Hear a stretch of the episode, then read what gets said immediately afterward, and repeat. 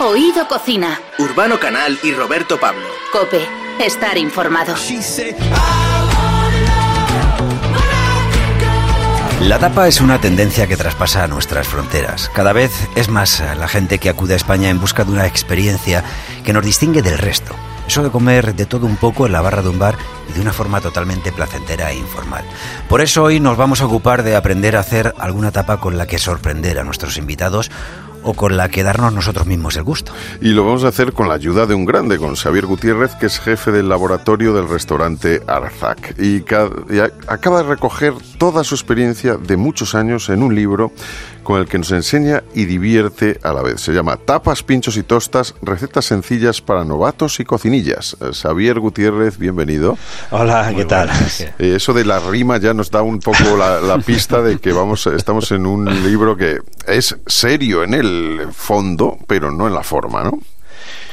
Yo creo que mm, eh, enseñar hmm. intentando divertir es una de las maneras más eficaces de, de enseñar.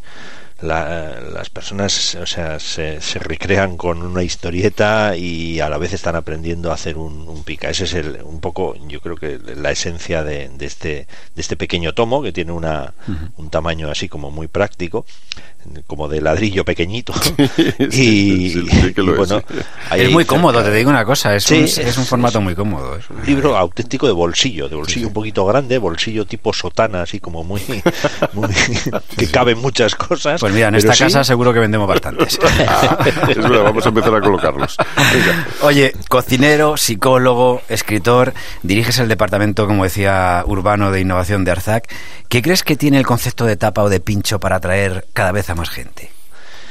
Bueno, eh, yo creo que cuando, cuando se superan las, las, las trabas de, la, de lo que es la cocina, la cocina de supervivencia, y comienza la, versión lúdica de la, de la cocina, cuanto, cuanto, más, eh, cuanto más diferenciados sean los sabores y más em, sean, digamos, estructurados en el, en el sentido de, de, coger, de coger un bocado y degustarlo en dos, en dos movimientos, eh, yo creo que la cosa eh, cambia y la hace bastante más divertida. Es decir, tú te coges una merluza en salsa verde, tres, 200 gramos de, de, merluza y está buenísima, buenísima, vamos, no, no, buenísima, buenísima, bien. Pero si eso lo reduces a dos, pues es que lo demás es una repetición. Esto es como ver, eh, no sé, un fotograma de una película, un trozo de una película y repetido, ¿no? Eh, cuando, cuando tú haces un menú a base de pinchos, claro, es mucho más complejo, ¿eh? es mucho más laborioso, sobre todo. Imagínate, pues 20 pinchos. Y dice, claro, 20 pinchos, la cosa es bastante más divertida. Son 40 bocados, cada uno yo lo he dividido en dos, ¿no? Para uno para decir, ostras, qué bueno está. Y el segundo ya para decir, joder. A reafirmar. y, pasas al, y pasas al siguiente. Y, lo demás, una chuleta pues una chuleta es una aburrida, aburrida. El primer trozo es divertidísimo, pero yo le dice, joder, es lo mismo. Así es, así es, claro que sí. ¿Cómo está estructurado el libro? ¿Cómo, cuéntanos cómo es para que veamos que bueno, que tiene eh, ciertas peculiaridades ¿no? a la hora de, estructurar las recetas. Sí. sí, he incluido el primero, el primero, pues, las primeras 25 páginas que las he novelado las he novelado pues porque la cabra tira al monte y al final pues eso es lo que hay ¿no? y, entonces están noveladas las primeras 20, 21 recetas en una de una persona que se acaba de divorciar y una amiga suya le invita a una mujer le invita a, a una fiesta en su casa eh, el resto del, del del libro, alrededor del 80% restante, o, un 90, casi el 90%, pues están divididos un poco en, en cómo, en cómo mm, ¿Cómo, atacas esos pinchos? Pues sobre una tosta, sobre una tosta de pan, con los dedos, con un con palillo, en brocheta, eh, hay una sección de pinchos en vías de extinción, hay una pues hay pinchos para ricachones, eh, pinchos para cuando tienes pocos, pocos, medios. cuando se trata de hacer dineros, aprovechamiento de lo que hay en el, en el frigo, ¿no? Si te has separado seguramente tengas poco dinero. Sí. Oye, sí, u- una cosa, eh, que estoy aquí dándole vueltas desde que me dijo Urbano que íbamos a hablar contigo y del libro Tapas, Pinchos y Tostas, eh, estaba regurgitando porque esto ya es un clásico y, y- y yo miro en internet y buscas, o sea, lo- el término tapa, o sea, porque pincho, tosta está más, pero el término tapa al, al final, o sea, porque a mí me han explicado ya, hay quien me dice que es porque se ponía encima el vino un trozo Sí. de hambre, otros que, eh, en fin, que era para tapar justo pues el hueco que te iba haciendo el alcohol cuando ibas ingiriendo. ¿Se sabe por qué tapa? Yo creo que, mm, bueno, hay muchas historias sobre este, sobre este asunto, como bien has comentado tú. Yo me quedo con la, como no hay una certeza, eh, yo me quedo con la, con las, eh, con, mm, con intentar, eh, mm, yo creo que es, es un artificio para intentar que la gente siga bebiendo. Ajá. Entonces, eh, tú sacas, tú pides una cerveza, tú pides un, un vino, lo que sea. Entonces, el acompañamiento de eso tiene que ser una cosa pequeña, que no tape, que, que no tape nunca mejor dicho, y que, y que te incite a pedir otra, me incite a pedir otra cerveza. Que si era la tapa para que no se oxidara, que si, para que no le cayeran moscas, en fin, bueno, hay una serie de, de historietas Sí. ahí muy divertidas sobre qué era lo que se ponía encima de, encima de, de la tapa, pero siempre estaba la referencia de una cerveza o de un vino o de una, o de una bebida, ¿no? Entonces yo creo que va por ahí, no lo sé, no lo sé. Esto habría que hablar con algún historiador de estos eruditos, que además son, es, hablar con un historiador de cocina es de lo más divertido, porque como no hay, no hay muchas bases, cada uno Te pues, Hay, hay distintas filos- escuelas. si quieres decir, filosofa, ¿no? elucubra, en fin. Totalmente, totalmente. Y bueno, de, de todas maneras, eh, hablamos de tapas, pinchos y tostas, que bueno, que en realidad todo podría ir en el mismo término, pero bueno, porque no hay, no hay una diferencia, ¿no? Entre estos términos así básicos. No, porque una tosta, una tosta, bueno, una, generalmente la tosta suele tener un tamaño un poquito más grande de lo que es un pincho, ¿no? Pero la- las tostas que son pequeñas tostas, pues también son, son muy parecidas al pincho, ¿no? Claro. Es que la cuestión era un poco eh, intentar englobar todo esto que, que significa coger con la mano algo, que es una de las maneras más divertidas que hay, simplemente con, con- con el instrumento más preciso que tenemos nosotros, que es la mano, eh, y, y a- acaparar pues, pues el máximo. el máximo Otra consulta, otra consulta que también me regurgita y esta, vas a ser el primero, pero a partir de ahora en este programa la vamos a hacer a todos los chefs o personajes A dedicados a, A la ver, a ver, gastronomía que Xavier. Porque es que discuto bastante en casa y sobre- tengo tres hijos pequeños, pero sobre todo con mis mujeres. ¿Se puede o no se pueden chupar los dedos? O sea, de- No, no, se debe. se- vale, vale. se debe. vale, Hombre, vale.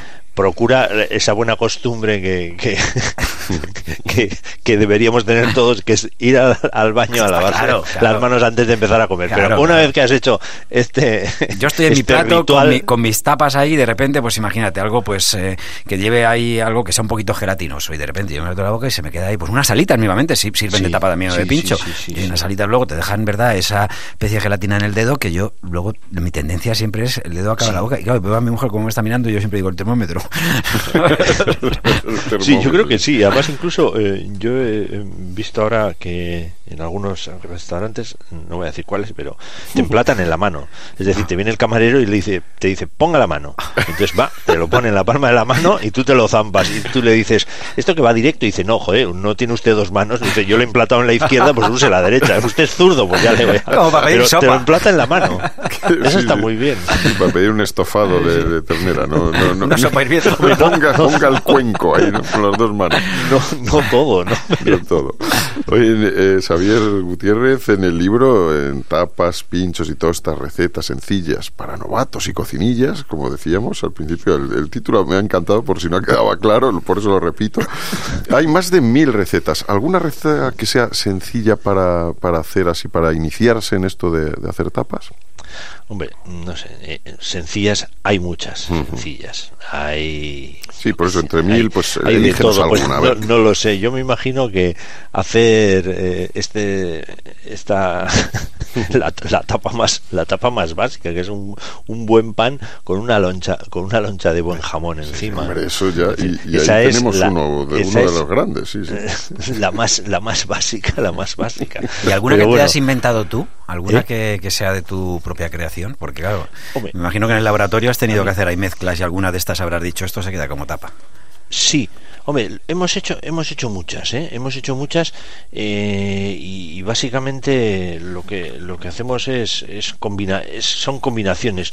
En ninguna de los, en ningún momento en, la, en el libro se dan recetas complejas como para hacer nada. Decir que si tú mezclas atún con guindillas y anchoas, eh, bueno, la posibilidad de que el asunto te salga mal es eh, iba a decir remota, no, pues hay algunos que, que, igual, pues sí, ¿no? Pero, vamos, dices, no sea usted bruto, no, vale, las guindillas, pues estas de las poco picantes, de las que me gustan a mí, vale, perfecto.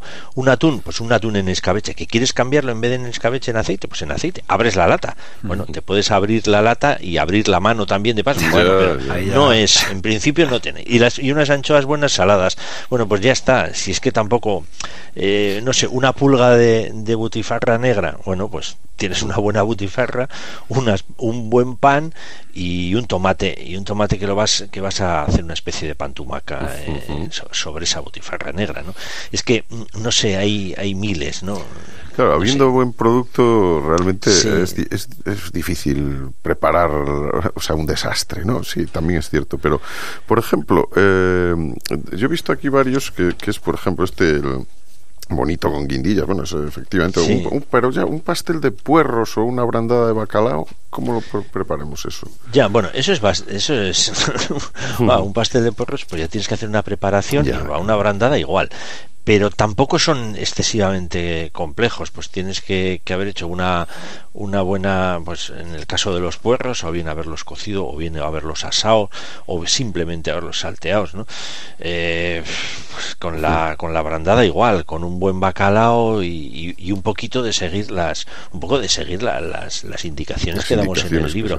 El libro no tiene excesivas indicaciones, ¿no? Yo mm. me acuerdo esto con una anécdota, eh, decía, es que cuando das una receta, una receta es prácticamente imposible repetir. Digo, hombre, sí, sí y no, porque sí es verdad que mm, en cualquiera de los ingredientes que dé, por ejemplo, este que tengo, ¿no? Tomates verdes fritos, por ejemplo, ¿no? Pues tomates verdes, dice, bueno, a ver, ¿de dónde consigues un tomate verde? Bueno, pues tienes que buscarlo. Puede, puede ser muy grande, puede ser muy pequeño, puede ser de temporada, puede ser de invernadero.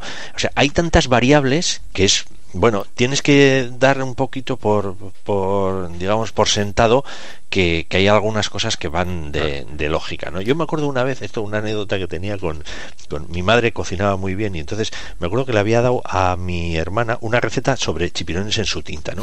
Y como mi hermana es muy de la zona del arte y tal, no le gusta mucho cocinar y tal, pues...